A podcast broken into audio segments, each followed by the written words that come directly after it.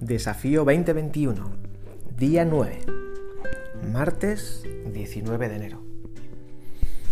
¿Recuerdas las lágrimas de Ana que recordábamos ayer en su oración desde el dolor, en, en angustia sincera delante del Señor? Pues bien, hoy quiero leerte 1 Samuel capítulo 1, versos 27 y 28. Y sale hablando la propia Ana, aquella mujer. Dice, por este niño oraba, y el Señor me dio lo que le pedí. Yo pues lo dedico también al Señor todos los días que viva, será del Señor. Y es que Ana, en aquella oración desesperada al Señor, ella le hizo un voto, le hizo una promesa. Y ella prometió al Señor que si le concedía ese hijo tan deseado, tan esperado, tan amado, lo dedicaría y lo entregaría al sacerdote Elí para que él fuera un siervo del Señor. Y muchas veces a nosotros nos pasa que hacemos oraciones al Señor y a veces incluso incorporamos promesas y luego se nos olvidan, primero se nos olvida incluso la, propia oración que habíamos hecho y por consiguiente también se nos olvidan las promesas. Y a veces hacemos entristecer el corazón del Señor.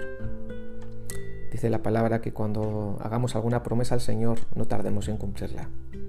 Pero aquí lo, lo verdaderamente importante no es tanto que nosotros nos acordemos o no de las oraciones que hemos hecho. Sí es muy importante, que cumplamos las promesas.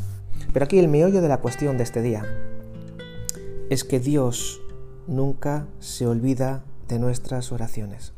Y de la misma manera que Dios no se olvidó de aquella oración hecha por Ana, Dios recuerda perfectamente y Dios no se olvida de ninguna de nuestras oraciones.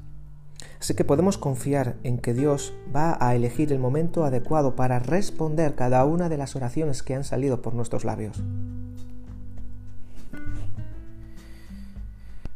La respuesta puede ser un, sí, como en el caso de Ana.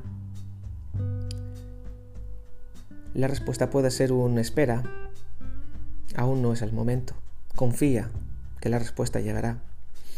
Incluso la respuesta puede ser un no, pero eso no quiere decir que Dios se haya olvidado de nuestras oraciones o, que no las esté respondiendo. Significa simplemente que a veces la manera en la que hemos formulado la oración no es la correcta, no es la adecuada, porque Dios en su omnisciencia sabe lo que es bueno para nosotros y lo que no va a ser bueno a medio o largo plazo. El, el nombre de Samuel significa el Señor escucha, el Señor oye. Y quiero animarte en este día cuando te juntes con tus colegas de oración, que recordéis juntos que Dios toma en su mano cada una de vuestras oraciones y que Él ciertamente ya las está respondiendo. Sea con un sí, sea con un aún no es el momento, o sea con un no. El Señor recuerda cada una de nuestras oraciones. Así que ánimo, equipos, y a orar, a batallar en oración. Que el Señor os bendiga.